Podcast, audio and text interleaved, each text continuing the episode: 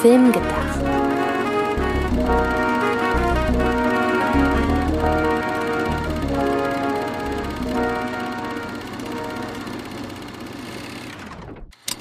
Ein herzliches Willkommen, liebe Zuhörerinnen und Zuhörer da draußen. Ich bin Antje Wessels und ich halte, heiße euch herzlich willkommen zur ja, nunmehr dritten Ausgabe des Filmgedacht Podcasts. Warum Filmgedacht? Wie nachgedacht? Nur mit Film. und ähm, ja, ich bin nicht alleine hier, das wisst ihr ja schon, wenn ihr schon die ersten zwei Ausgaben gehört habt, denn das hier ist ein Gemeinschaftsprojekt von mir. Der Esel nennt sich normalerweise zuletzt, aber sonst ist die Moderation nicht so flüssig. Und von Sydney Sharing, der mich wieder einmal ja, virtuell oder der mir wieder einmal virtuell gegenüber sitzt. Hallo, Sydney. Hallo, Antje. Ich meine, dadurch, dass wir zwei Leute sind, bist du ja so oder so im Eimer, weil die einen finden es arrogant, wenn man sich zuerst nennt und die anderen finden es arrogant, wenn man sich zuletzt nennt, weil das Letzte kommt zuerst. Insofern, du kannst es dir aussuchen, ob du dich selbst zuerst vorstellst oder mich zuerst. Irgendwer wird dir da eh einen Strick draus drehen. Genau.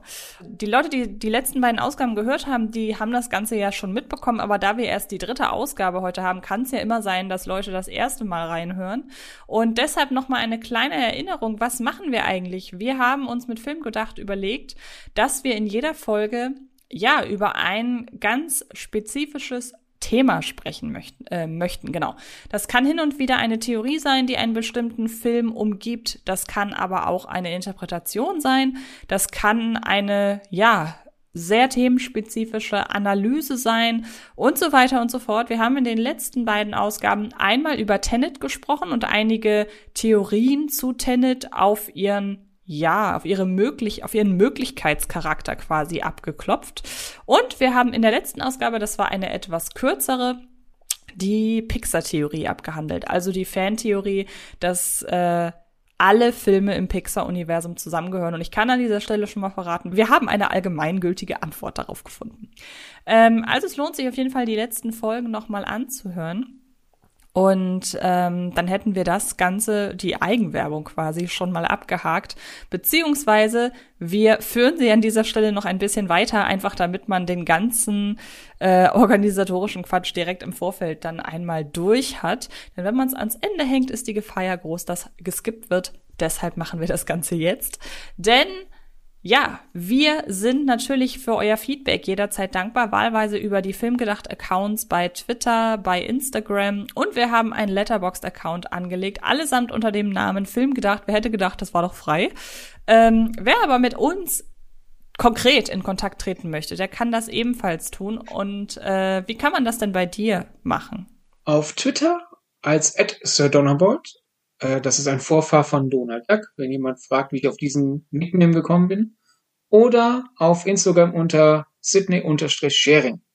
Wunderbar. Und ähm, bei mir gilt das Ganze ebenfalls, nämlich unter Twitter und Instagram bin ich verfügbar unter Antje Wessels. Kann man sich also relativ leicht merken. Und ich bin jetzt zweimal gegen das Mikro gestoßen. Es tut mir sehr, sehr leid. Ich werde jetzt nicht mehr so sehr gestikulieren. Ähm, ja, und das Ganze hier wird präsentiert von Fred Carpet, also möchte ich da auch noch mal kurz darauf hinweisen, die Freds, wie wir sie nennen, äh, unterstützen uns hier an dieser Stelle mit äh, Technik, mit äh, ja, Veröffentlichung, mit Produktion. Da sind wir sehr, sehr dankbar für. Deshalb gerne auch mal schauen auf fredcarpet.com und natürlich jederzeit auf dem Fred Carpet YouTube-Kanal, wo es auch zum Beispiel meine frische Filme Podcasts oder meine frische Filme Rankings jede Woche neu gibt. So, jetzt sind wir fertig und ich würde sagen, zur Einstimmung in das Thema, aber auch einfach generell in diese Unterhaltung, ähm, haben wir ja gesagt, wir werden jede Ausgabe zunächst über einen hoffentlich aktuellen, im besten Fall Film sprechen, weil wir wollen an dieser Stelle ja auch sehr gerne Werbung machen dafür, dass die Kinos wieder aufhaben oder dass irgendwelche äh, Blu-rays oder was auch immer erschienen sind. Und ich darf an dieser Stelle ausnahmsweise mal den Anfang machen. Zumindest machte das in unserer Vorabstruktur ein wenig mehr Sinn. Denn ich habe zuletzt den Film Und täglich grüßt die Liebe gesehen. Das ist ein Film, auf den ich mich sehr, sehr gefreut habe, weil der Trailer einfach so wahnsinnig süß aussieht. Und es geht darin um einen Mann, gespielt von Rafe Spell, den man unter anderem aus Das hält kein Jahr oder auch The Ritual kennt. Und dieser Mann hat irgendwann das Problem, dass er ausgerechnet an seinem Hochzeitstag anfängt, alle paar Minuten für ein Jahr in die Zukunft zu reisen. Und ähm, da sieht man dann auch schon direkt, dass der Titel und täglich grüßt die Liebe natürlich auf der einen Seite auf und täglich grüßt das Murmeltier anspielt, aber der Originaltitel Long Story Short, ja, fasst es tatsächlich ein bisschen besser zusammen, worum es hier geht. Und ähm, ja, in diesem Film geht es halt, äh, habe gerade schon gesagt, was der Plot ist. Und ähm, in diesen Jahren, die halt in Zeitraffer um ihn herum vergehen, muss er mit anschauen, was aus seiner Ehe geworden ist mit seiner geliebten Frau von äh, Sarah Newman gespielt, die ich zum damaligen Zeitpunkt noch nicht kannte. Und ähm, die Chemie zwischen den beiden ist ganz, ganz süß, ganz, ganz äh, wundervoll. Es steht tatsächlich so ein bisschen in Tradition mit About Time, beziehungsweise alles eine Frage der Zeit. Ist so ein bisschen ja, natürlich vom Konzept her ein bisschen anders, aber von der Liebe zum Detail und vom Umgang mit dem Thema Zeit hat er mich sehr an diesen Film erinnert. Und wer wirklich Glück hat, ich fürchte, dass der Film mit sehr geringer Kopienanzahl an den Start geht, weil auch kaum Werbung für ihn gemacht wird. Aber wer richtig viel Glück hat, der kann den Film vielleicht sogar noch im Kino sehen. Ähm, auch wenn ich die Wahrscheinlichkeit für sehr gering halte, denn der Film ist bereits seit dem 8. Juli erhältlich im Kino, beziehungsweise zu sehen im Kino. Und ähm, vielleicht habt ihr ja, wie gesagt, Glück. Und apropos Pressevorführung, Sydney, du hattest gerade deine letzte Pressevorführung, wenn ich mich recht entsinne. Genau, ja, wir, wir, wir machen jetzt hier gerade so ein bisschen äh, Firlefanz mit der Zeit. Dadurch, dass wir das kann man ja ruhig sagen, wir produzieren ein bisschen vor. Genau. Aus Termingründen. Und zu dem Zeitpunkt, wo das hier erscheint, hatte ich schon, werde ich schon viele weitere Pressevorführungen gehabt haben. Aber aktuell war das meine letzte Pressevorführung und wenn dieser Podcast zu dem Zeitpunkt erscheint, zu dem wir geplant haben, dass er erscheint, ist dieser Film aktuell im Kino. Ich habe mir Zensor angeschaut, einen britischen Horrorfilm, der zur Höhezeit der Video-Nasties Panik stattfindet. Also Video-Nasties ist, denke ich, ein Begriff, oder, Antje? Ich glaube äh, tatsächlich nicht. Vielleicht kenne ich es aber unter einem anderen.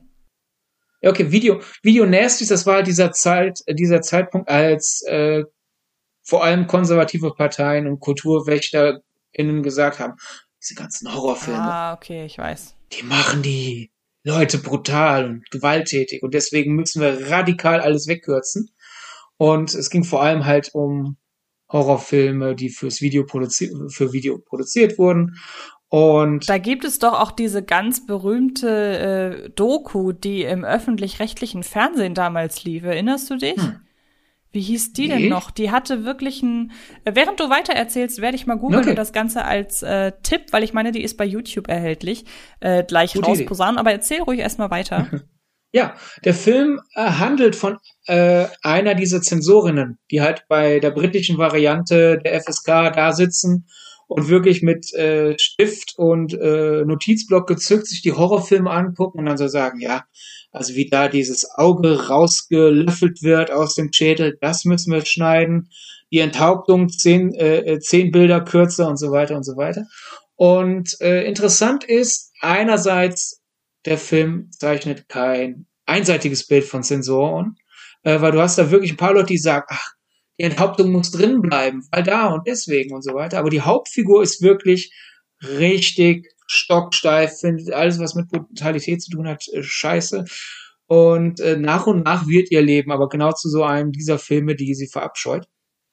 Und das ist deswegen interessant. Erstens, ich finde, das ist ein schöner Filmtipp für alle, die dies ein bisschen anders haben wollen, wenn ihr den aktuell erwischt.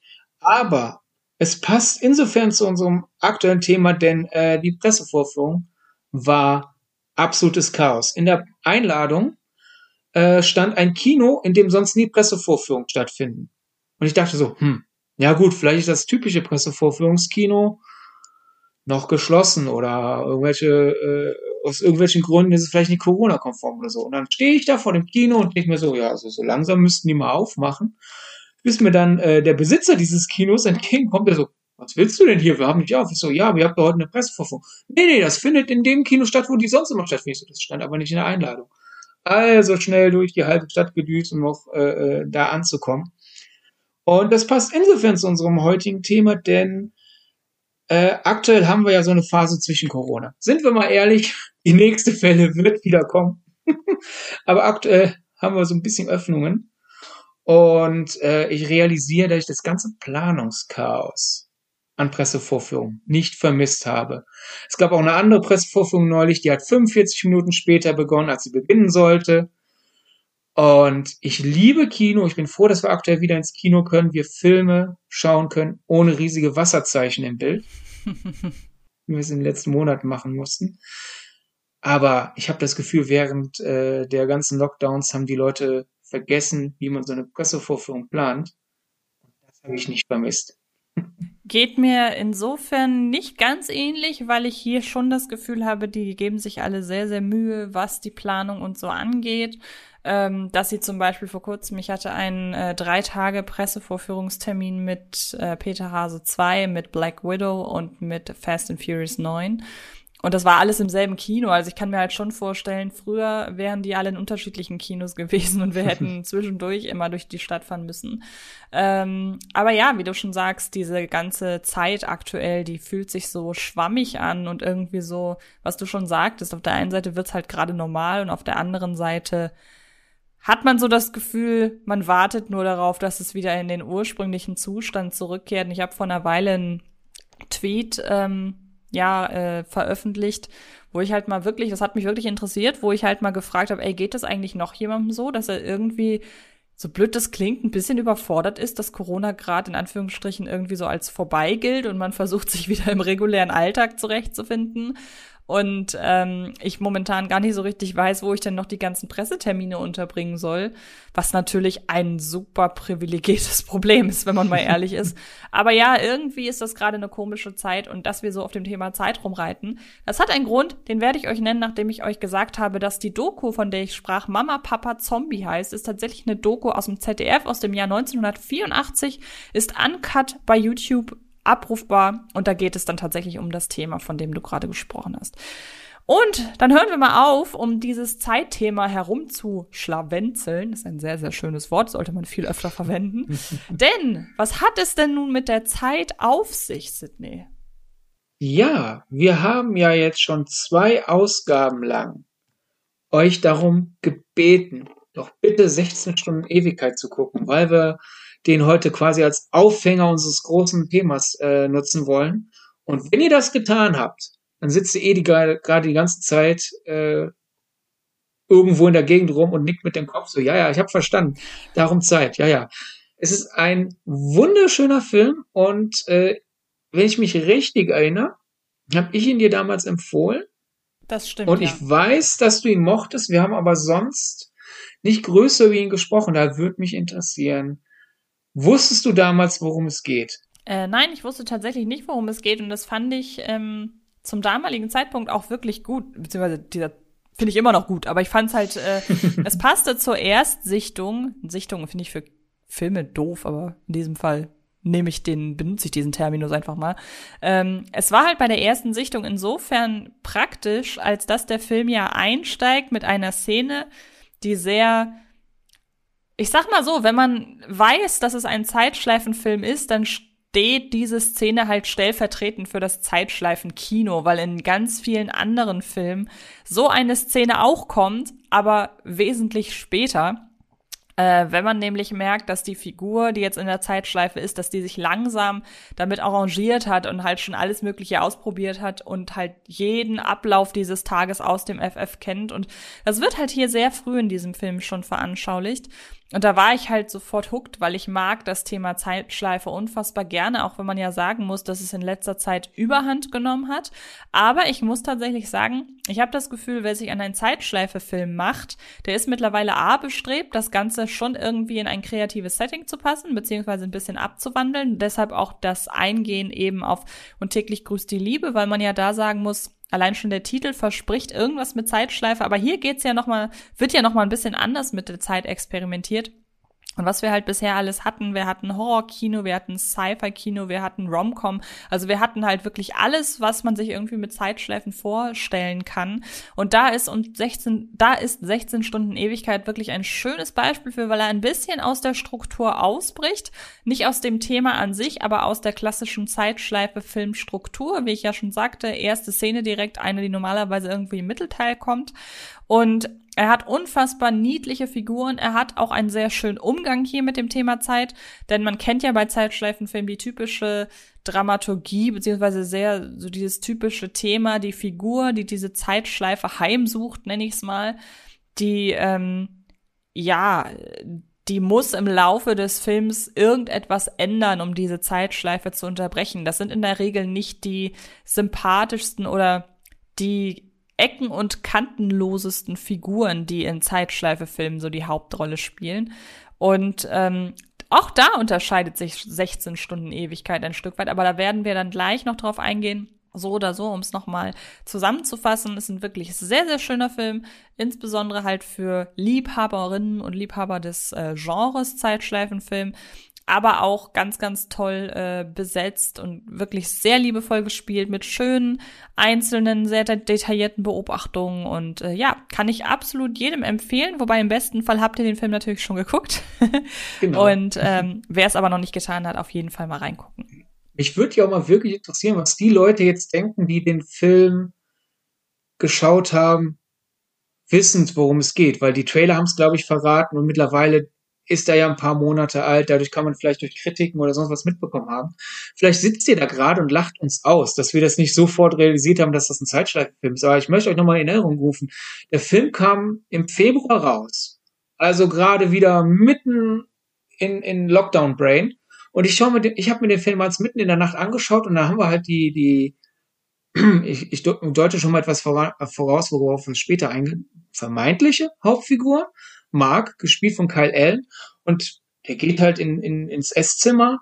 Ein Vater sitzt da, seine jüngere Schwester, und der ergänzt deren Sätze und ein bisschen so neunmal klug erklärt er seinem Vater, wie das Kreuzworträtsel weitergeht. Und für mich war das halt so einfach, ja, das ist ähm, einfach ein absolut eingeschliffener Alltag. Der ist gelangweilt von seinem Vorstadtleben vielleicht, weil ich wusste, es ist eine Teenie-Komödie oder nee, nicht Teenie-Komödie, äh, äh, jugendlichen Romantikkomödie. Also dachte ich, vielleicht geht's darum irgendwie so. Und erst wenn er das Haus verlässt und dann halt, während er auf dem Fahrrad durch die Gegend fährt und dann Leuten zum Beispiel Dinge erklärt, die er nicht wissen kann. Zum Beispiel, dass jemand sein, äh, sein, sein Autoschlüssel irgendwo in der und der Tasche im Anorak hat. Dann realisiere ich, ah, hoch, wir sind in einem Zeitschleifenfilm. Hoch, wir sind in einem Zeitschleifenfilm, der schon damit beginnt, dass die Figur schon mittendrin in der Zeitschleife ist. Was ja, wie du schon sagtest, eigentlich sehr selten ist. Es gibt sonst nur das ist eigentlich ein ähnlicher Film. Da mittlerweile wissen alle, dass es ein Zeitschleifenfilm ist, oder? Weißt du, welchen ich meine? Ähm, meinst du den mit dem Herren aus, äh, wie heißt er, ähm, Brooklyn, Brooklyn 99? Ja. Genau, ich glaube auch, mittlerweile hat sich das rumgesprochen, ja. Mittlerweile hat sich das rumgesprochen. Eigentlich sonst nur Palm Springs. Und das ist eigentlich sehr ähnlich. Und ich finde da faszinierend. Ich finde Map of Tiny Perfect Things, wie er ja im Original heißt, ähm, spielt da am Anfang etwas mehr auf die, die, die Alltäglichkeit an. Weil die Szene, die erste Szene, wo er schon so perfekt eingeschliffen ist, da wird das nicht so sehr auf Pointe gespielt, dass er schon alles weiß. Und in Palm Springs, wenn man das erstmals sieht, äh, wenn, wenn Andy Samberg da so auf der Hochzeit Leuten schon den Stuhl unter den Hintern stellt, bevor die umkippen, auch wenn es erst später ausgesprochen wird, dass in der Zeitschleife ist, wird es viel früher klar, weil es so ein bisschen, bisschen übertönter ist, weil er quasi mit diesem Wissen durch die Gegend, ich bin hier der Einzige, der, der weiß, dass er in der Zeitschleife ist und ich habe jetzt Spaß damit. Ähm, während, während Mark in, in äh, 16 Stunden Ewigkeit das versucht eher so, ja, das ist jetzt mein Alltag und ich gehe da jetzt meine Übung durch. Und ähm, dann für die, die den Film immer noch nicht gesehen haben und jetzt noch mal einen letzten Anreiz, jetzt auf Pause zu drücken und den Film zu gucken. Nach 10 Minuten Film von insgesamt unter 100 taucht dann die andere wichtige Figur auf, gespielt von Catherine Newton, Margaret. Und dann kommt halt raus für Mark, hey, ich bin nicht der Einzige, der weiß, dass das hier eine Zeitschleife ist, weil meine alltägliche Routine wird gerade von, von diesem Mädel unterbrochen, die auch weiß, dass alles, was sie macht, eigentlich unwichtig ist, weil es am nächsten Tag resettet wird. Und die beiden finden halt äh, zueinander. Und dann geht sehr lange, vermeintlich darum, ob die beiden jetzt nur Freunde werden wollen oder sogar nur Bekannte bleiben oder doch ein Pärchen werden. Und ich, äh, allein einfach mal an der Oberfläche gesprochen, finde ich an dem Film halt so schön, ich finde die Chemie so super. Ich glaube den beiden Figuren, warum sie sich ineinander verlieben, aber auch ein bisschen immer wieder auf die Bremse drücken. Genau, absolut. Und um noch mal ganz kurz zu ergänzen, ähm, Palm Springs, von dem wir gerade sprachen, ist seit dem 9. Juli auf DVD und Blu-ray erhältlich. Also es hat relativ lange gedauert, aber man kann ihn mittlerweile sehen. Wir kriegen ja auch kein Geld für, dass wir das sagen, aber man möchte ja, wenn man schon den Anreiz bietet, ey, guck den mal, möchte man ja auch, wollen die Leute ja meistens wissen, wo man den gucken kann. Also momentan äh, DVD, Blu-ray. Wer weiß, wir. Und als Leih- und Kaufstream kann man ja noch mal ein bisschen früher heraus. Also auch daher ein Grund, dass man den schon was länger kennen könnte. Und der wurde ja auch mehrfach verschoben und lief auf Festivals. Genau, und wer weiß, vielleicht ist er ja zu diesem Zeitpunkt schon bei irgendeinem Streamingdienst so weit im Voraus, wie wir aufzeichnen. Ähm, mal gucken. und so spontan, wie die manchmal einkaufen. ja, genau.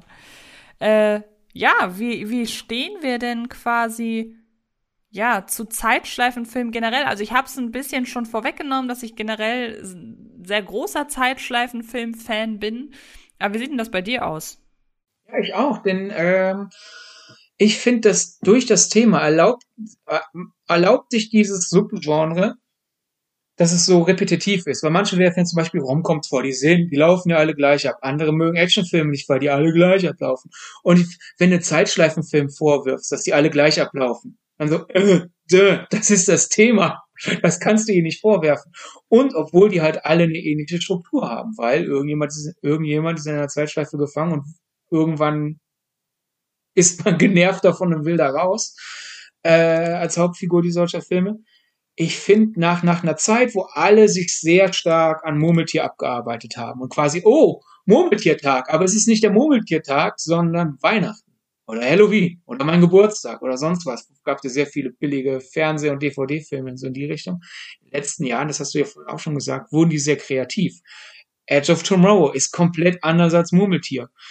Ähm, wenn du stirbst, zieht dein Leben an, zieht dein ganzes Leben an dir vorbei, sagen sie. Ist, ist, ist die, die, die, ja, Melo, melodramatische, klingt so negativ. Ich mag den ja sehr, aber es ist wirklich die sehr, kummervolle Variante eines Zeitschleifenfilms und sehr mit Bedauern gefüllt. Dann Happy Death Day hingegen ist, ist eine super Slasher-Komödie, die aber auch, finde ich, einen sehr schönen, äh, sehr schön Her sehr schönes Herz in sich trägt, weil ähm, es da so ein bisschen darum geht, dass die äh, Protagonistin Tree, die, die, die, die lernen wir ja so als, als Mädel kennen, das wäre normalerweise in so einem Slasher-Film eine der ersten, die stirbt. Auf jeden Fall, ja die feiert, die ist sauer auf jeden, äh, ähm, ist rotzfrech und sowas. Und dadurch, dass sie diesen Tag immer und immer wieder erlebt und wir sie deswegen länger kennenlernen, realisieren wir, dass die halt ein riesen äh, äh Päckchen zu tragen hat durch ihre persönliche Vorgeschichte und dadurch, durch, während sie halt versucht, einfach diesem Killer zu entkommen, den sie jeden Tag wieder tötet, ähm, setzt sich einfach mal damit auseinander, warum sie so, so eine Zippe geworden ist. Und diese, diese inspektive Teil würde in so einem normalen Slasher schwer funktionieren, erst recht in einer Slasher-Komödie. Und durch dieses Zeitschleifen-Element funktioniert das erst.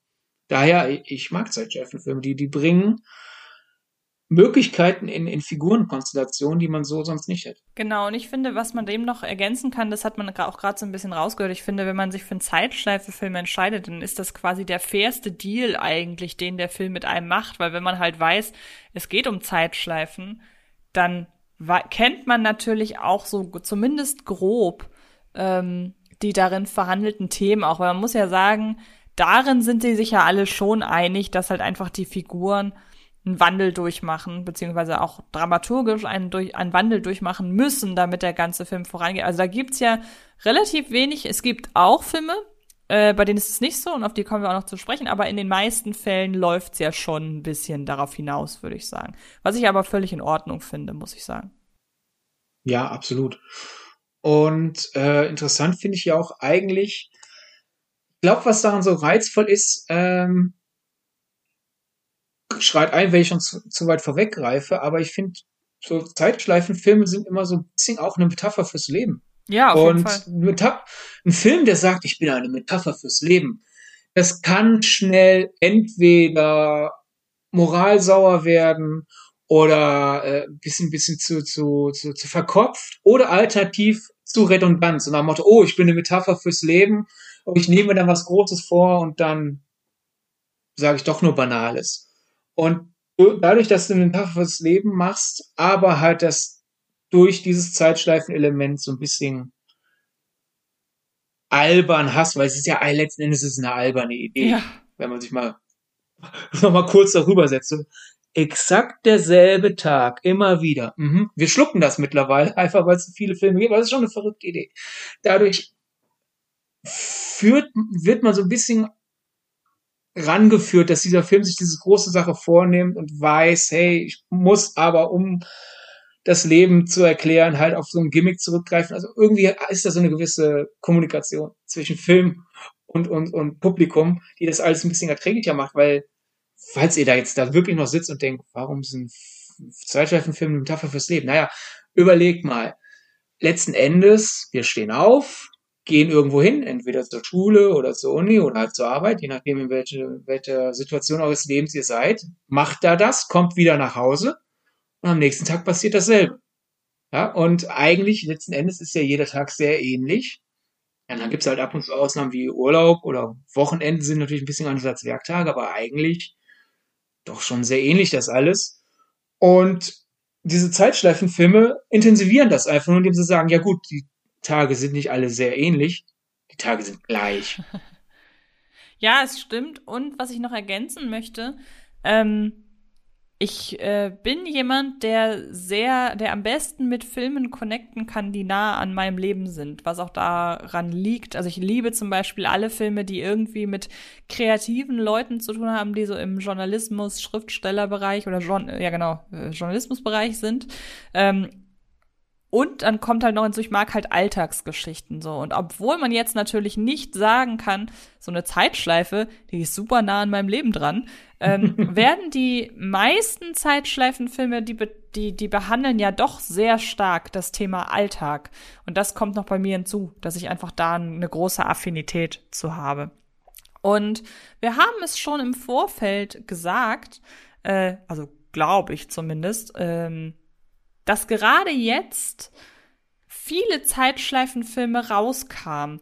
Und das ist ja so eine Sache, wenn man die so im ersten Moment hört und sich überlegt, in welcher Phase diese Zeitschleifenfilme rauskommen, liegt da ein bestimmter, eine bestimmte Verbindung zu einer bestimmten Sache auf der Hand. Nämlich momentan, während oder, oder bis vor kurzem in der, ich nenne es mal Hardcore-Corona-Phase, da waren die die Dinge, die sich wiederholen, die waren ja nun wirklich, das war ja, das war ja noch äh, übertriebener, als man es sonst im Alltag kennt, weil die Möglichkeiten, sich den Alltag sonst so ein bisschen kreativer zu gestalten, die gab es einfach nicht. Nun möchte man aber mal überlegen, ja, die Filme kamen jetzt alle raus, aber die wurden ja nicht während Corona gedreht. Also wie kann das sein, dass die Filme jetzt alle rauskamen? Ja gut, das ist natürlich Zufall, dass Palm Springs, Two Distant Strangers, Boss Level und 16 Stunden Ewigkeit genau jetzt rauskommen. Aber ähm, es ist interessant, wie sehr sie dann jetzt halt äh, ein Publikum finden. Also gerade Palm Springs kam ja in den USA wirklich äh, 2020 voll im Corona-Sommer raus auf Hulu. Und der war laut Hulu der erfolgreichste Hulu-Film, den Hulu je gehulut hat. Das Problem ist, diese ganzen Streaming-Dienste veröffentlichen ja ihre Zahlen nicht, aber wir glauben denen mal. Und das ist ja schon, dass so eine vergleichsweise kleine Komödie auf Hulu so viel äh, Resonanz findet. Und dass dann auch sehr viele, äh, wenn man so mal auf, auf den verschiedenen Portalen quer liest, sich davon inspiriert und halt dann auch andere Zeitschriften angeschaut haben es ist interessant einfach, dass äh, diese, diese Pandemie uns dazu gebracht hat, Filme anzuschauen, die von demselben handeln. Und das ist natürlich ungeplant. Die Filme konnten ja nicht sich vornehmen. Ich handle von der Pandemie. Selbst 16 Stunden Ewigkeit, der jetzt dann 2021 rauskam, der konnte nicht wissen, dass es die Pandemie gibt.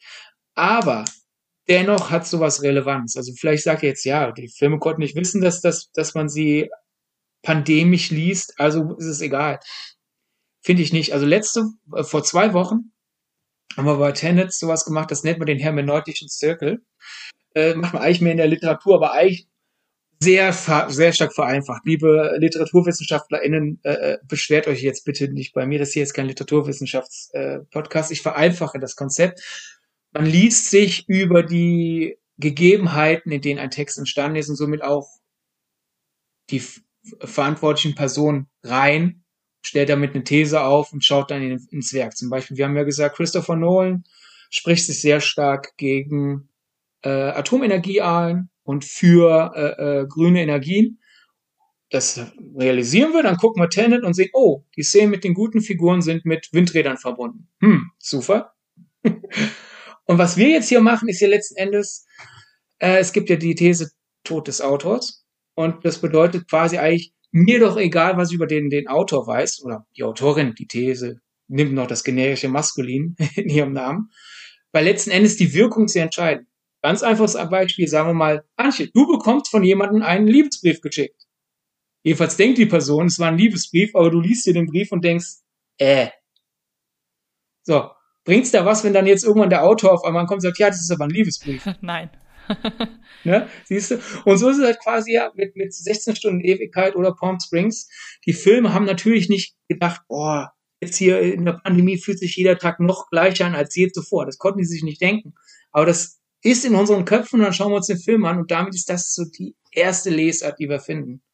Ist das irgendwie verständlich? Also auf, ich finde auf jeden Fall schon und damit haben wir halt auch ähm, ja schon ein bisschen vorgegriffen darauf, weshalb sie momentan einen Popularitätsschub haben. Ich möchte an dieser Stelle noch einmal ergänzen, ich glaube einfach, so doof das klingt, es gab eine Zeit, da haben, hat ein Großteil der Leute halt zu Hause gesessen, gerade halt im ersten Lockdown, als das alles noch irgendwie spannend war und, äh, oder weiß ich nicht, irgendwie neu war. Da war das ja fast schon so kultig zu sagen, ich sitze den ganzen Tag vorm Fernseher und äh, binge Filme und äh, wenn man halt irgendwann Netflix leer gebinged hat, kommt man halt auch zu den Filmen oder Amazon Prime oder RTL Now plus minus Join, nur um sicher zu gehen, dass auch wirklich alles abgedeckt ist. Ähm, und dann kommt man halt irgendwann auch zu Filmen, die man sonst wahrscheinlich nicht geguckt hätte. Und da ist halt die Wahrscheinlichkeit einfach größer, dass man auch über solche Filme stolpert. Ähm, und genau, diese, diese Popularität, die bezieht sich ja nicht nur auf, also diese Popularität existiert ja nicht erst seit Corona. Jetzt kommen relativ viele Filme raus mit dem Thema, das stimmt schon. Aber ich meine, und täglich grüßt das Murmeltier, quasi so das, die Blaupause für alle Zeitschleifenfilme, die ist ja doch deutlich älter schon. Deshalb, was du schon im Vorfeld ansprachst, diese Monotonie des Alltags, die existiert ja nicht erst seit Corona. nee, also ich finde vor allem, äh, ein Film äh, drückt das schön aus, auch wenn es insofern kein Zeitschleifenfilm ist, als dass äh, die Figuren nicht in einer Zeitschleife gefangen sind. Aber der Film sagt letztendlich eigentlich quasi, dass das ganze Leben eine Zeitschleife ist. Äh, Vivarium, mhm. die ich hier einfach mal ganz kurz äh, erklären will. Ich finde, der zeigt das wunderbar auf, weil der wirklich sagt so, ja, wir kommen auf die Welt. Die meisten von uns setzen dann irgendwann, ziehen dann irgendwann Kinder groß und äh, wir arbeiten und kümmern uns um das Kind und dann, ja, was kommt danach? Dann fängt die nächste Generation an. Und äh, durch, durch diese, diese Stilisierung von Vivarium oder die Stilisierung, die Zeitschleifenfilme auf andere Art und Weise zeigen, äh, drängt Zeitschleifenfilme so ein bisschen so die Frage auf, ja gut, wenn ja eh alles gleich ist, wie kann ich dann dieses gleich lebenswert machen? Und das, da definieren die verschiedenen Filme das unterschiedlich, weil zum Beispiel Murmeltier äh, die schönste Zusammenfassung von äh, täglich grüßt das Murmeltier, die ich gelesen habe, ist, ein Mann, der sich für einen Gott hält, muss erst ein Gott werden, um zu realisieren, dass er keiner ist.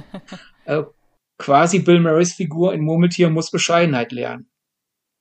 Äh, wenn du stirbst, zieht dein ganzes Leben an dir vorbei, sagen sie, geht nicht in Richtung Bescheidenheit, aber sagen wir mal, lernen, dass das eigene Handeln Konsequenzen hat? Würdest du ja, das unterschreiben? Auf jeden Fall. Und ähm, wir sind ja, wir sprechen ja von einem Film, der sich im Teenager-Genre bewegt.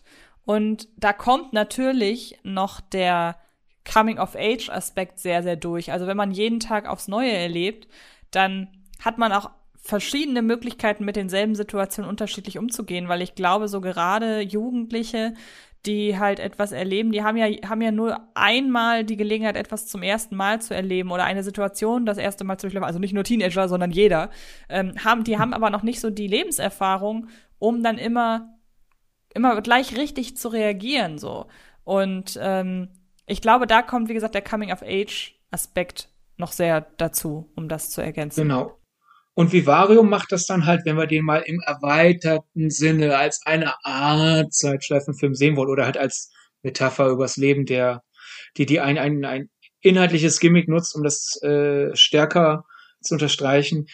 Äh, Vivarium zeigt so halt so ein bisschen so, ja gut, wenn ja eh klar ist, wie unser Leben ausgeht, ähm, sollte man sich vielleicht darüber klar sein, wie man den Weg zum unvermeidlichen Ende angenehmer macht. Und Vivarium zeigt so ein bisschen, wie man es nicht macht. Also die Figuren lassen sich in die Genderrollen reinquetschen, äh, die veraltet sind und die eigentlich ihrem jeweiligen Charakter, wie wir es am Anfang des Films sehen, nicht, nicht passt. Ähm, und die sind dann halt in dieser Monotonie eines Vororts gefangen und statt äh, am selben Strang zu ziehen, weil das ist ähnlich wie in einem Zeitschleifenfilm. Vieles, was sie haben, machen, hat in, Vivarium keine Konsequenzen. Also wenn die zum Beispiel das Nachbarhaus verwüsten, paar Sekunden später ist es wieder heile. Also statt irgendwie sich dieses Leben amüsant zu gestalten, lassen die sich in so, ein, so eine Monotonie rein quetschen. Und die machen halt das, von dem sie denken, dass man, dass man das von ihnen erwartet. Und das ist ein sehr tristloses Leben. Sehr tristes Leben oder trostloses. So. Nicht tristlos gibt's, gibt es nicht. Und das ist da diese, diese, diese Leben generell Aspekt. Und ich frage mich halt einfach, wenn jetzt jemand Vivarium in Corona-Zeiten zum ersten Mal gesehen hat, mhm. wie sehr das dann jemanden überfordern muss. Und da kommt dann natürlich auch noch ins Spiel der Film, den ich am Anfang angesprochen habe, und täglich grüßt die Liebe. Der hat da so gesehen dann natürlich auch die totale Verbindung zum Zeitschleifenfilm. Denn ähm, auch da geht es darum, wie gestaltet man denn das Leben lebenswert, wenn man sich mal bewusst wird, wie schnell das Leben vergeht, wenn halt jemand innerhalb eines Tages zehn Jahre durchlebt. Ähm, das ist natürlich auch wieder überspitzt, aber auch da läuft's am Ende auf dieselbe Message so gesehen hinaus. Und es gibt ein sehr, sehr schönes Video, das äh, du mir empfohlen hast, das sich genau mit diesem Thema auseinandersetzt. Genau, äh, weil diese Idee, wow, äh, Zeitschleifenfilme sind Metaphern aufs Leben, die, die ist alt, die, die bietet sich ja irgendwie an, aber dieses, wow, wir springen jetzt so sehr auf Zeitschleifenfilme an, weil sich die Figuren quasi in einer Situation befinden wie wir, nämlich in einer Pandemie. Das ist eine Sache, die hat, glaube ich, erstmals wirklich äh, Patrick H. Willems auf YouTube äh, in einem seiner Essays ausgearbeitet und daher müssen wir jetzt hier einfach mal quasi Quellenangabe machen. Die Idee Pandemie gleich äh, Zeitschleife stammt von ihm. Äh, The Strange Comfort of Time Loops ist, glaube ich, der Titel. Jedenfalls, wenn ihr eingebt bei YouTube Patrick H. Willems Time Loop, werdet ihr dieses Video finden. Und die Sache ist die, weshalb wir uns dann jetzt ein bisschen auf 16 Stunden Ewigkeit rangeheftet haben, ist, das ist der erste große Zeitschleifenfilm, der rauskam, nachdem er sein Video gemacht hat. Also können wir jetzt Neuland beackern. und ich finde, ähm, der Film spricht etwas an, was, was er nicht besprechen konnte, weil er hat das Video halt gemacht mitten in der Pandemie und ja gut, wir sind auch immer noch mitten in der Pandemie, aber wie wir ja anfangs gesagt haben, wir tun gerade so, als würde alles wieder normal werden, ganz kurz.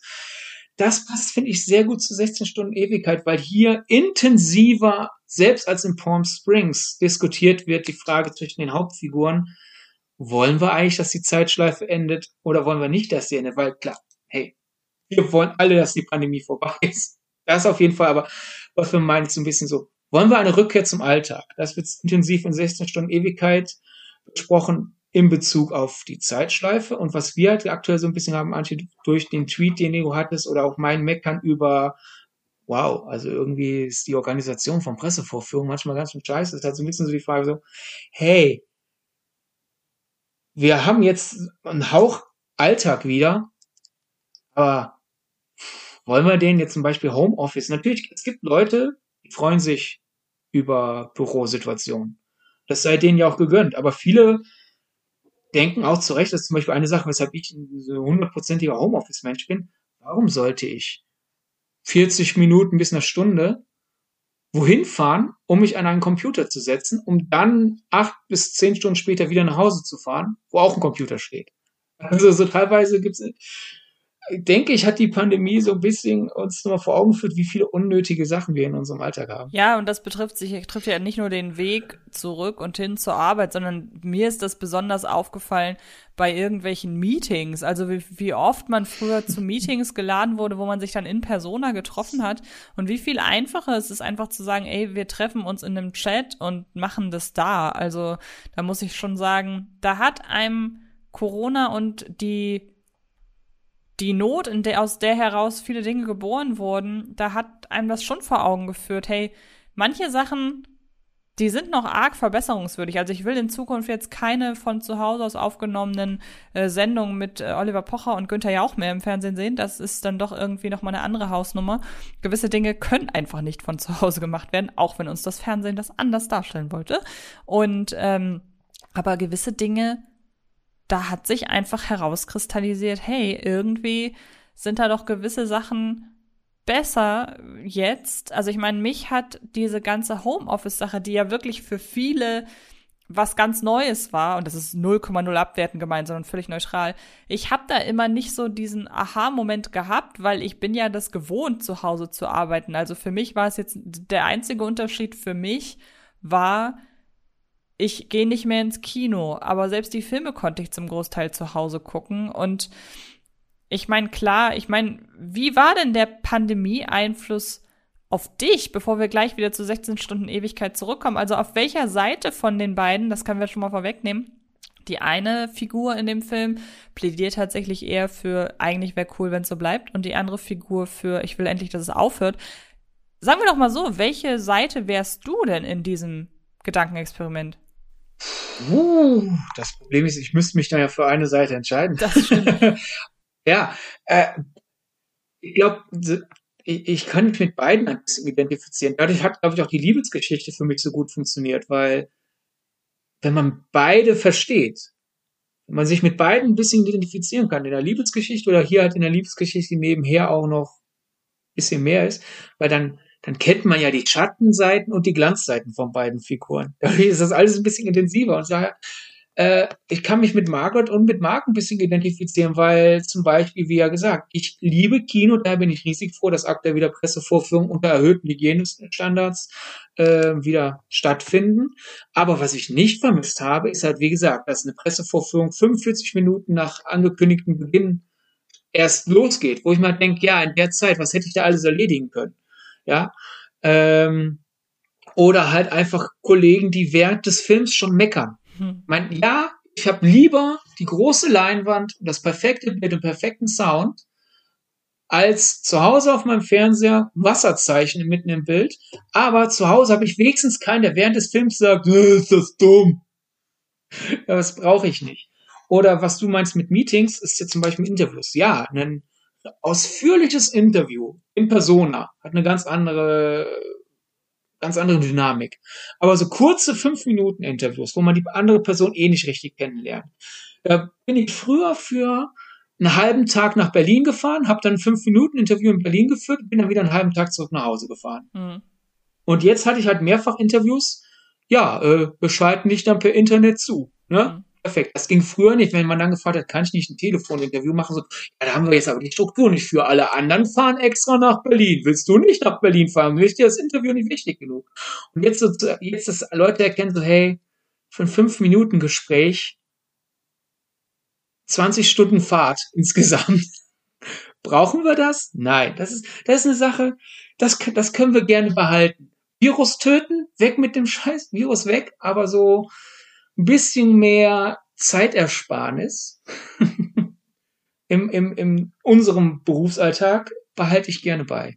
Ja, ich muss tatsächlich sagen, ich bin aktuell, wenn ich mal den, den Plot in dem Zeitschleifenfilm, also in, in 16 Stunden Ewigkeit jetzt im Speziellen halt als Corona bezeichne, die ganze Zeitschleife, und ich mich mit einer Figur identifizieren müsste, ähm, Hätte ich bis vor kurzem gedacht, ich bin auf jeden Fall derjenige, der da ausbrechen möchte. Und ich habe so das Gefühl, momentan dominiert er die Seite, die möchte, dass es ist, wie es war. Was natürlich auch daran liegt, dass man, dass der Mensch ein totales Gewohnheitstier ist. Und wenn es in äh, die nächsten vier Wochen so ist wie jetzt, dann werde ich auch wieder sagen, um Gottes Willen, hoffentlich, äh, Gott sei Dank, äh, oder hoffentlich kommt kein zweiter, äh, kein dritter, vierter, fünfter, tausendster Lockdown. Ähm, aber ich habe tatsächlich festgestellt, dass mich als Person und vom Typ her, der ich so bin, die ganze Art, wie man jetzt so gesellschaftlich und im persönlichen Miteinander umgeht, dass mir die tatsächlich recht gut gefallen hat. Also, dass ich jetzt nicht mehr irgendwie künstlich Leute umarmen muss zur Begrüßung, obwohl ich die gar nicht mag oder keine Ahnung.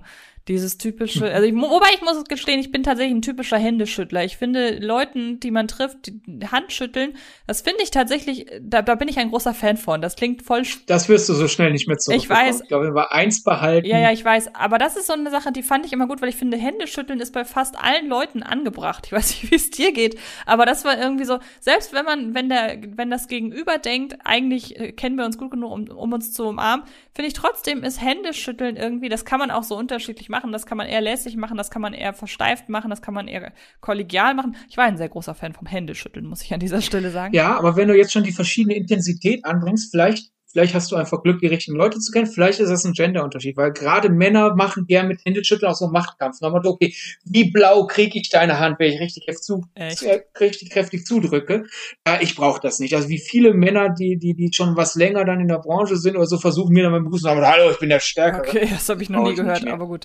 Ähm, ja. Und deshalb mir kommt diese ganze Art des menschlichen Umgangs miteinander irgendwie ganz ganz gerecht, muss ich sagen. Und ich muss auch leider gestehen, dass die ersten Kinobesuche, die ich hatte, die haben bei mir leider nicht so richtig das Gefühl von Kino, von der Freude am Kino wieder aufleben lassen. Und das ist eine Sache, die ich wirklich wahnsinnig schade finde, weil ich bin riesen Kinoliebhaber, aber ich meine, ich habe jetzt schon kleine Filme und große Filme, die halt wirklich nur auf der Leinwand Sinn machen gesehen, Stichwort Fast and Furious oder äh, Black Widow.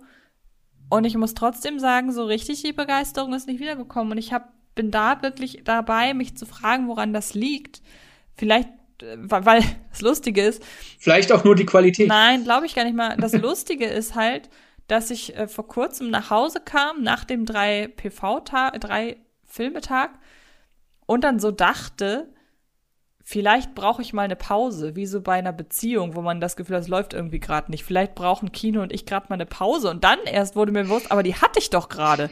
Und das ist irgendwie komisch. Ich kann nicht sein, was da gerade in meinem Kopf irgendwie falsch verlötet ist, aber so richtig die Kinobegeisterung kommt nicht wieder und deshalb bleibt auch das aus, was du bei dir erzählt hast, diese Freude darüber, dass es jetzt wieder losgeht.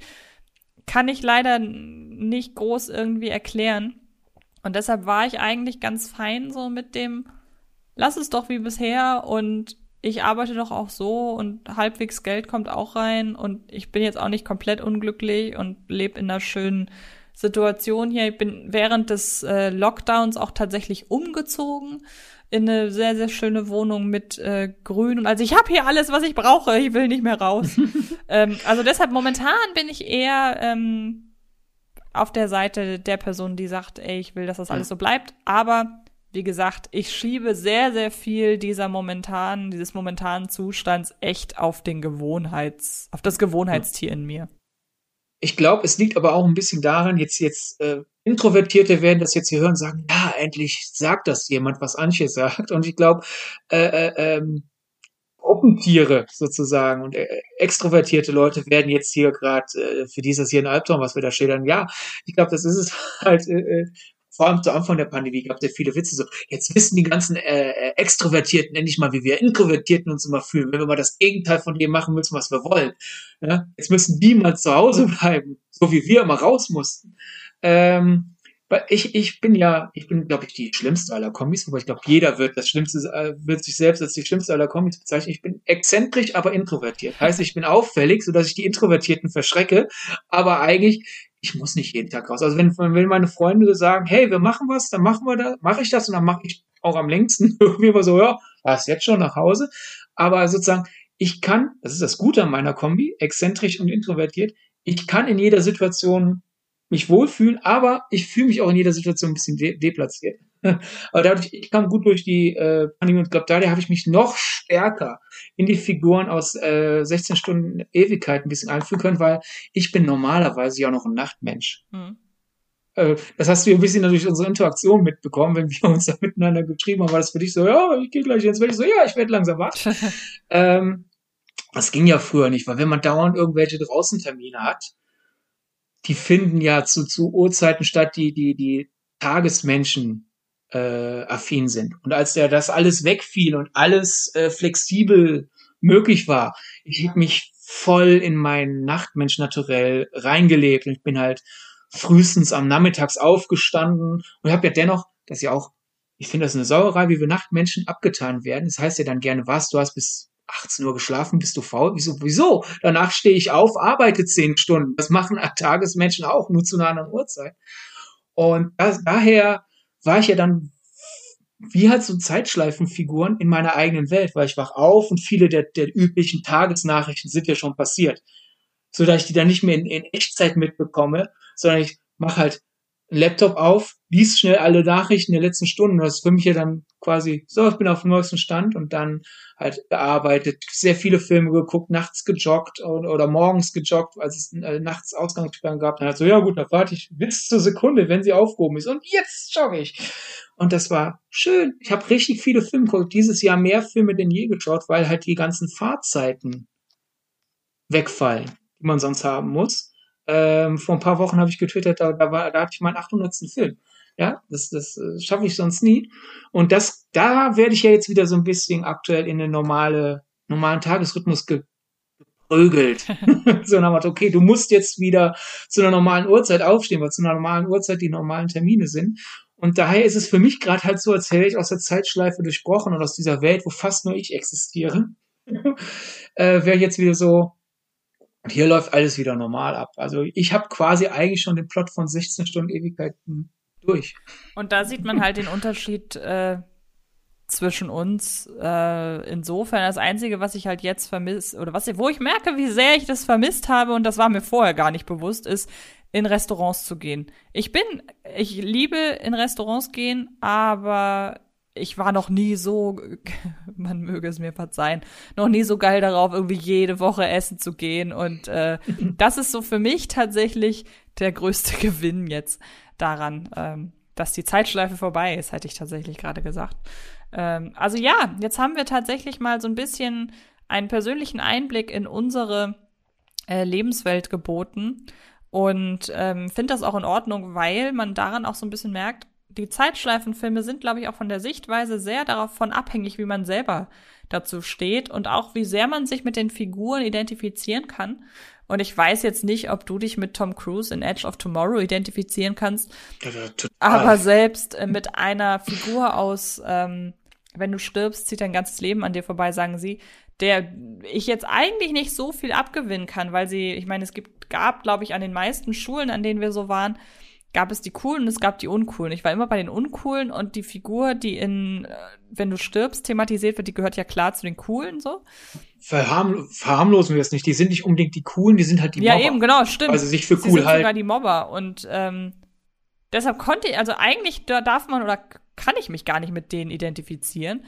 Aber der Film schafft es, mir zu zeigen, hey, die Probleme, die du hast als vermeintlich uncoole Person, die haben auch Leute, die das überspielen und die machen das dann halt, äh, überspielen diese Unsicherheit eben, indem sie andere klein machen. Und äh, ich glaube, Zeitschleifenfilme sind gut dazu da, den Figuren hinter ihre Fassade zu blicken, würde ich sagen. Am Springs macht das auch super. Wir sind ja jetzt ein bisschen äh, immer wieder übergangen, weil der halt so durch, es sind zwei Personen und wir fangen an, wenn die Zeitschleife schon läuft, und viele Parallelen zu 16 Stunden Ewigkeiten hat. Wir nehmen hier bisher immer so als, als Vergleichsmaterial, aber in 16 Stunden, äh, Quatsch, eben nicht. Weil in Palm Spring hast du ja auch, der ist deutlich der lustigere und überdrehtere von den beiden.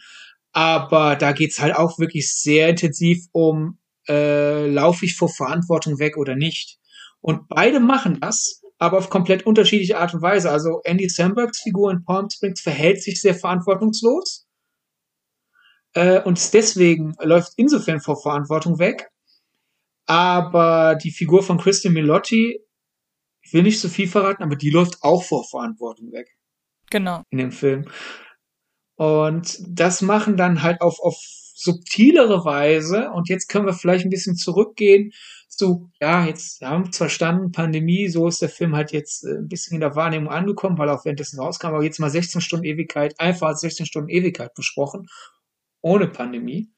Ähm, was ich sehr an dem Film mag, ist, dass er ja auch dieses, dieses Verdrängen sehr gut umsetzt. Also jetzt wirklich spätestens jetzt, wenn ihr den Film noch nicht geschaut habt, drückt auf Pause und guckt ihn endlich, weil jetzt reden wir ein bisschen äh, deutlicher über die Sachen, die erst später im Film klarkommen. Weil jetzt zum Beispiel, äh, dadurch, dass ich mir ja auch dann zur Vorbereitung des Podcasts nochmal angeschaut habe, ist mir nochmal bewusst geworden in 16 Stunden Ewigkeit, ich weiß nicht, wie es dir ging, Antje, wie viele Hinweise ich auf äh, Margarets ähm, Situation ich im Laufe des Films übersehen habe beim ersten Mal. Zum Beispiel? Ja, sie sagt jetzt schon ziemlich, äh, ziemlich früh, ähm, äh, also wann immer äh, äh, Mark halt sich ein bisschen länger mit ihr treffen will oder so, dann, dann, dann wird ja auf irgendwann so, so gegen, gegen, gegen Abend ja scheuen, so, hey, ich muss jetzt gehen, ich muss jetzt gehen, das ist wichtig. Und, und du verstehst nicht, wie wichtig das ist und man denkt beim ersten Mal gucken vielleicht irgendwie, vielleicht hat sie Bindungsangst oder sie hat einen anderen oder irgendwas. Oder, oder es ist einfach, sie hat einen wechselhaften Charakter oder sonst was. Aber dass, dass, dass sie dann halt zum Beispiel auch immer wieder sagt, ach, ach ja, du hast die Zeitschleife gut genutzt, hast, hast du gelernt, Krebs, Krebs zu heilen und sonst was. Aber es gibt da sehr viele, sehr viele Hinweise, dass, äh, oder sie auch sehr früh sagt, hey, manche wollen vielleicht nicht, dass dieser Tag endet. Aber die sagt eigentlich schon ziemlich früh, ohne es auszusprechen, hör mal, äh, äh, äh für mich ist das hier kein Spielparadies wie für dich. Ich bin hier an dem Tag gefangen, an dem meine Mutter an Krebs stirbt. Und deswegen will ich nicht raus aus der Zeitschleife. Genau. Und ähm, da sieht man auch mal, oder genau das führt halt vor Augen, dass diese Reifung, dieser Reifeprozess, den wir jetzt bei mehreren Zeitschleife-Filmen beobachten konnten, sei es nun eben im Coming-of-Age-Bereich eher angesiedelt oder im, in der Selbstfindung, nenne ich es jetzt mal, wie bei Happy Death Day zum Beispiel. Oder auch in Edge of Tomorrow geht es ja in erster Linie um das sich aneignen von Skills. Da ist es ja gar nicht mal so eine auf einer psychologischen Ebene, sondern wirklich eher auf einer physischen Ebene. Aber so wie es halt in 16 Stunden Ewigkeit abgehandelt wird, dass man halt eben, ja, dass es hier wirklich um Trauerbewältigung geht und darum, wie Zeit auch dazu dienen kann. Also man sagt ja, Zeit halt alle Wunden. Und ich glaube, der Film geht da so ein bisschen drauf ein und macht es der Figur durch die Zeitschleife deshalb aber besonders schwer, weil dadurch ja zwischen dem Tag, den es zu überwinden gilt, nämlich den Todestag der Mutter, und dem Moment, an dem man es langsam überwinden kann, dafür, dazwischen vergeht ja keine Zeit. Und das heißt ja, wie gesagt, nicht umsonst Zeit hat alle Wunden, weil der, äh, der Zeitraum zwischen Ereignis, negativem Ereignis und, weiß ich nicht, zum Beispiel ein Jahr später, genau dieser, ähm, dieser Zeitbereich ist ja so wichtig zum Verarbeiten. Und das ist ja die Angst der Hauptfigur, im Grunde besteht ihre Angst aus der Zeit nach dem Tod der Mutter. So. Und ähm, deshalb ist. Ja, oder halt in der Logik des Films kurz gesprochen, halt einfach natürlich, sobald sie die Zeitschleife durchspricht, ist die Mutter weg. So hingegen kann sie sie künstlich am Leben erhalten. Genau, und deshalb ist dieser Zeitschleife äh, diese, diese Gedanken, die sie hat zur Zeitschleife, die resultiert halt in erster Linie aus Furcht. Und damit muss sie sich auseinandersetzen. Also sie hat diesen äh, Verarbeitung, diesen Trauerverarbeitungsprozess, den eigentlich zieht sie den künstlich in die Länge, muss ich sagen. Mhm. Genau. Und sie ist ja an sich eigentlich die erwachsenere Figur von den beiden. Sie ist, sie ist ein bisschen intelligenter, sie ist ein bisschen reifer in ihrem Verhalten, wenn sie halt gerade nicht äh, durch Erinnerung daran, was ihr blüht, halt ein bisschen äh, aus, aus der Balance geworfen wird. Das mochte ich halt auch sehr in dem Film. Also beide verdrängen ja ein bisschen was, aber Mark äh, bei ihm ist es leichter zu bewältigen. Ich meine, er, er geht ein bisschen seiner Mutter aus dem Weg, was nicht genau erklärt, warum, aber er steht halt immer auf in der Sekunde, wo sie zur Arbeit fährt und der wartet halt, bis sie weg ist, bis er sich aus dem Bett bequemt und der ist gerade ein bisschen knatschig mit seinem Vater und bekommt von seiner Schwester halt irgendwann die Leviten gelesen, ja gut, du zentrierst alles auf dich, du denkst, das ist so, alles ist deine Geschichte und kein anderer macht gerade Leid durch. Und dann erkennt, dann erkennen wir auf einmal Margaret halt auch immer deutlicher. Anfang ist halt so, warum ist sie so komisch drauf? Sobald, sobald ich ein bisschen ernster machen will oder fragen will, ob wir nicht den nächsten Tag erleben. Und bei ihr ist es halt diese Verdrängung der, der Trauer. Äh, und der Film lässt uns dadurch, wie er strukturiert wird, eigentlich wunderbar daran teilhaben. Ist dir das aufgefallen? Genau, also ich äh, sehe das absolut genauso und ich glaube, damit, um das abzuschließen, nimmt 16 Stunden Ewigkeit auch einen, nochmal einen besonderen Stellenwert in der ganzen Ansammlung an Zeitschleifenfilme, äh, an Zeitschleifenfilmen an, was halt, finde ich, unsere Eingangsthese, dass sich die Leute, die sich an das Zeitschleifenthema wagen, gerade was, weil es das schon so oft gab, sich wirklich Mühe geben, aller wiederkehrender Tropes zum Trotz neue Sachen zu erzählen. Aber wir haben ja 16 Stunden Ewigkeit nicht nur wegen seines Zeitschleifenthemas ausgewählt, sondern auch noch wegen eines anderes. Und da möchte ich an dieser Stelle einmal die Frage aufwerfen. Was haben 16 Stunden Ewigkeit und Blade Runner 2049 gemeinsam? Du grinst so, äh, äh, äh, grinst du, weil du meine Theorie, dass die was gemeinsam haben, so absurd findest? Nein, überhaupt nicht. Ich bin gespannt, was, okay, was in den Köpfen der Zuhörerinnen und Zuhörer jetzt abgeht. ja, ähm, denn, denn ich versuche mal, ich meine, das ist jetzt nicht wirklich ein Spoiler für Blade Runner 2049, wenn man sagt, Frauen sind wichtiger, als man im Laufe des Films denkt. Behalt's dann dabei. Ich finde, beide Filme haben nämlich äh, diesen, diesen faszinierenden Kunstgriff, dass sie Geschichten über eine Frau erzählen, aber die ganze Zeit eigentlich sehr lang den Mann als vermeintliche Hauptfigur haben.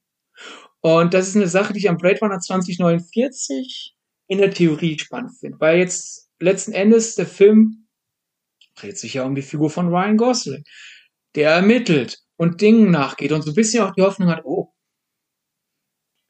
ich glaube, ich bin wichtig. das ist meine Geschichte ich ermittle jetzt meinen eigenen Fall. Und nach und nach wird so klar, so, ein bisschen vermessen von dir, ne, zu denken, dass es deine Geschichte ist. Und in der Theorie finde ich das spannend. So, so, das macht Chloe Zhao ja eigentlich auch in The Rider. Einen feministischen Film erzählen. Beziehungsweise in The Rider, da muss man zugeben, wenn dich die Leute jetzt fragen, hä, in The Rider gibt's doch eigentlich nur äh, Männerfiguren.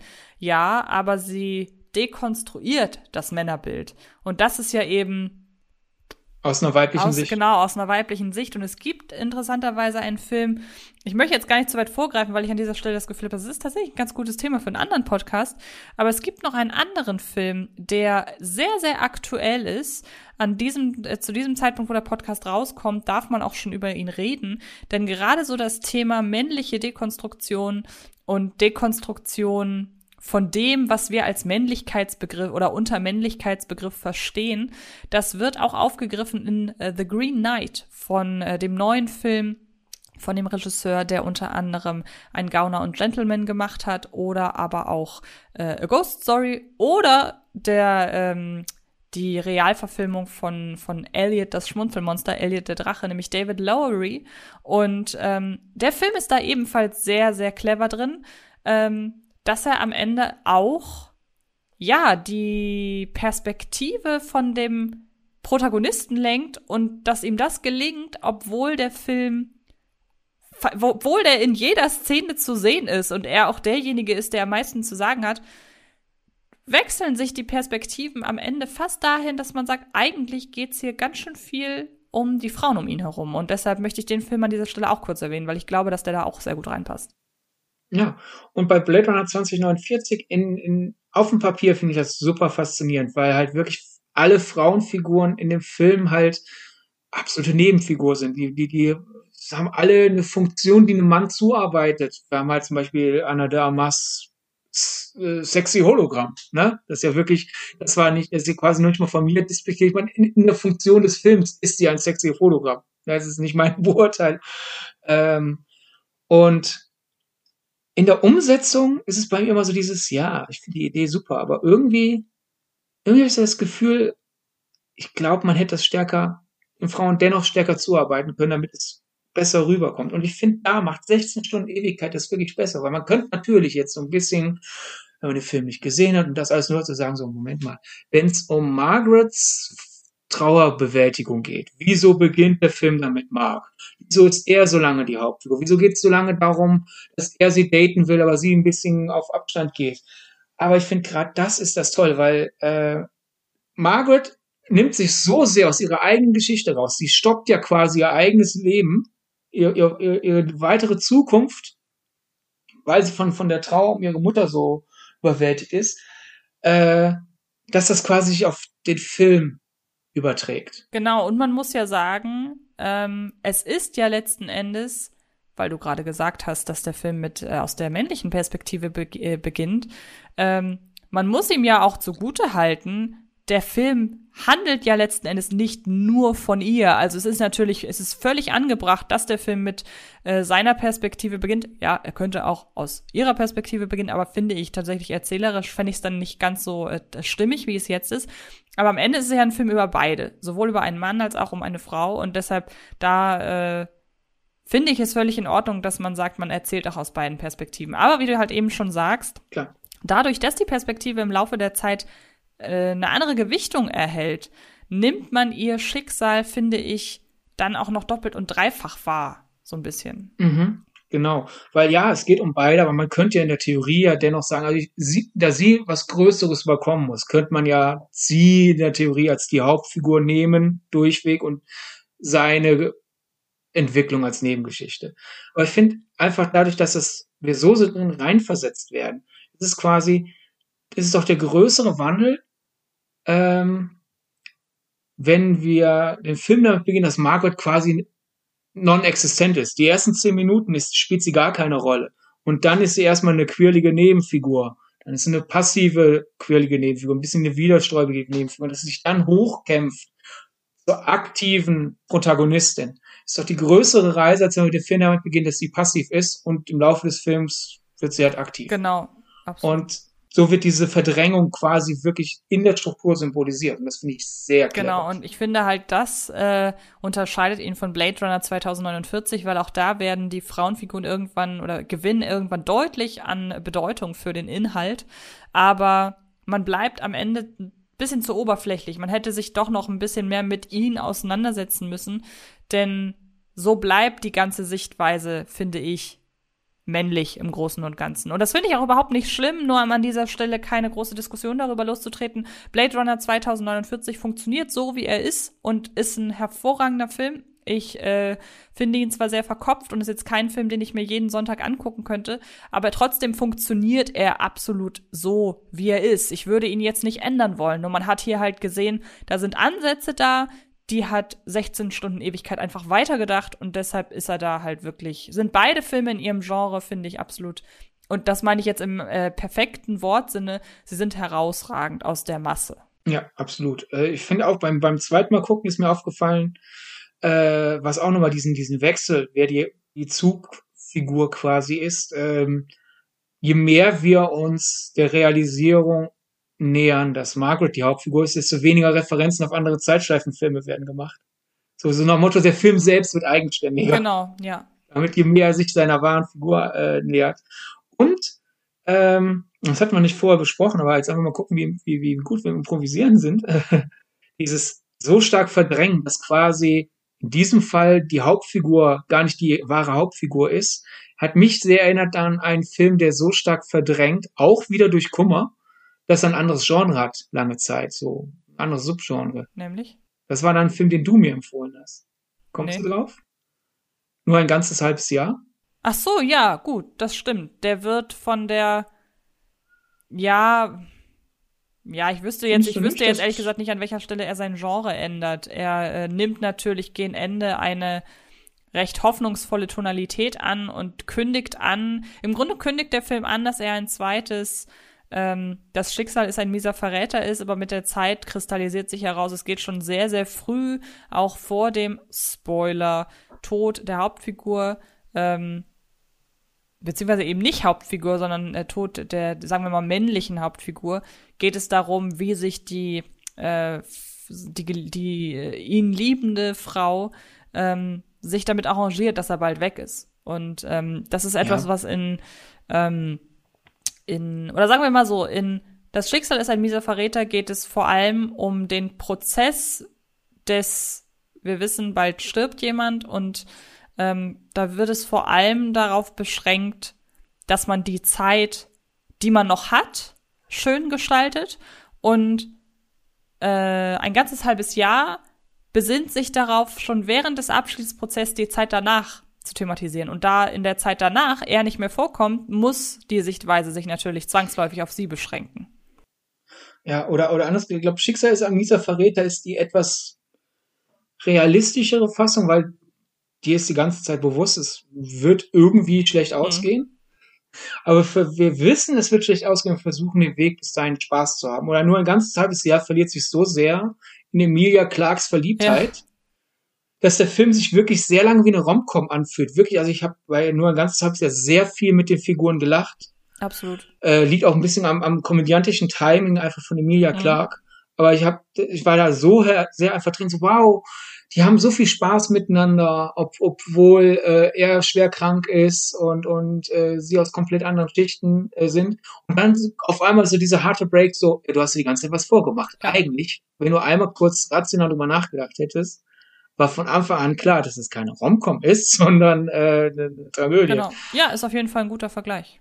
Definitiv. Und da war halt da so stark die Verdrängung, dass wir eine andere Tonalität haben und in äh, 16 Stunden Ewigkeit haben wir so stark die Verdrängung, dass wir denken, ach, es ist eine Zeitschleifenkomödie über den Mark, der nicht so ganz weiß, wohin mit seinem Leben. Oh nein, es geht um Margaret, die, die, die den Tod ihrer Mutter nicht wahrhaben.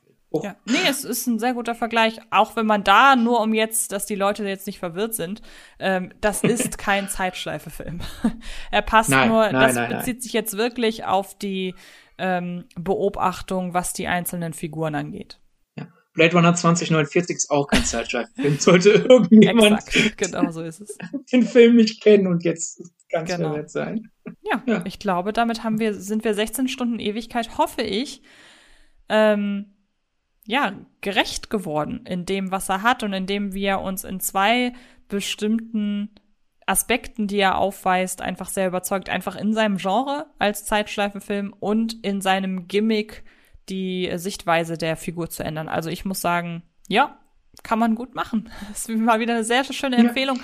und auch eine Art der Empfehlung, bei der ich sage, ähm, guckt euch den bitte mal an. Also wenn ihr es nicht getan habt, umso schade, weil dann habt ihr viel von der Diskussion jetzt hier leider nicht mitbekommen aber beziehungsweise nicht nachvollziehen können. Aber ich glaube, gerade dadurch, ähm, wie wir das hier in Anführungsstrichen auseinandergenommen haben, haben wir hoffentlich noch mal ein bisschen äh, Interesse für den Film geschürt. Das wäre sehr schön. Ich hoffe es sehr. Der hat viel mehr Aufmerksamkeit verdient. Also der ist bei mir in meinen bisherigen Jahrescharts sehr weit oben. Genau. Und wer sich noch weiter äh, um, äh, über den Film informieren möchte, es kann auch sein, dass er unter dem Titel The Map of Tiny Perfect Things äh, vermarktet wird, beziehungsweise das ist halt sein Originaltitel. Dadurch, dass er in Deutschland jetzt nicht die allzu große Fangemeinde hat, könnte ich mir vorstellen, dass man ihn eventuell, wenn man sich darüber informieren möchte, auch mehr unter dem Titel findet. Ja, und es ist ja irgendwie komisch, sowohl bei Netflix als auch Amazon. Manchmal kriegt man den Originaltitel in der Bildkachel. Ja. Und dann klickt man drauf und denkt, man ist kurz bei einem anderen Film gelandet, wird dann auf einmal der deutsche Titel, aber dir als, als Reiter aufgezeigt wird. genau. Aber wie ja. gesagt, an, äh, Amazon Prime hat da die Rechte dran. Okay, dann würde ich sagen, wir sind durch. Hast du noch irgendetwas zu sagen? Also etwas thematisch Relevantes? habe ich jemals was thematisch Relevantes zu sagen? Nein, ich habe ich hab nichts mehr hinzuzufügen. Äh, außer, dass ich hoffe, dass ihr liked und abonniert. Kann man das bei Podcasts? Ich glaube ja. Sache ist, die macht das alles, was die ganzen Influencer euch sagen, was ihr machen sollt, weil ich, ich muss jetzt zugeben, ich so als, als Zuhörer und Gucker denke mir auch manchmal, ja, warum willst du das? Aber die Sache ist tatsächlich die, die Algorithmen reagieren drauf. Also ich habe auch lange gedacht, wenn ich dir, wenn ich die Videos doch gucke, reicht das doch. Nein, diese ganzen Sachen werden stärker gepusht, wenn man auch nur abonniert und sonst was. Ich weiß jetzt nicht, wie das äh, je, je nachdem, auf welcher Podcast-Plattform ihr das hier hört, vielleicht könnt ihr gar nicht abonnieren, aber wenn ihr abonnieren könnt, bitte abonnieren, weil dann der große, mächtige Algorithmus denkt, das ist, das ist ein Podcast, den hören die Leute nicht nur, den abonnieren die auch noch und dadurch können wir das länger machen, weil uns mehr Leute hören und wir dadurch erstens mehr Motivation haben und zweitens, äh, naja, es bringt schon was, wenn man gehört wird. Und jetzt haben die Zuhörerinnen und Zuhörer zwei Möglichkeiten. Entweder abonnieren sie, damit du nicht mehr redest, oder sie abonnieren erst recht nicht, weil du zu viel geredet hast. Das überlassen wir euch. Ähm, ich bedanke mich fürs Zuhören. Sehr, sehr herzlich. Verweise an dieser Stelle wie immer noch auf äh, den Rest. Habe ich im Vorfeld schon gemacht. Fred Carpet, ihr wisst Bescheid, fredcarpet.com, äh, Fred Carpet auf YouTube. Und wollen wir an dieser Stelle verraten, worum es in der nächsten Ausgabe schon geht? Oder lassen wir die Leute wieder einer Überraschung zukommen? Ein Problem, wir haben zwar eine Idee, worum es nächstes Mal geht. Aber wir wissen nicht, ob der Tag uns überhaupt noch erreicht, denn vielleicht ist dieser Tag eine einzelne Zeitschleife. Deshalb, genau. ja, würde ich sagen, lasst euch, lasst euch überraschen. Genau, das wird dann wieder eine kurze Ausgabe mit einer kurzen Frage, einer kurzen Analyse und hoffentlich einer Antwort. Bis dann, macht es gut. Tschüss. Ciao, ciao. Das war Filmgedacht, ein Podcast von Fred Carpet. Mit freundlicher Unterstützung der völlig filmfanaten Köpfe von Anche Wessels und Sidney Schering. Filmgedacht kann Film gelauscht werden. Und zwar auf allen gängigen Podcast-Plattformen.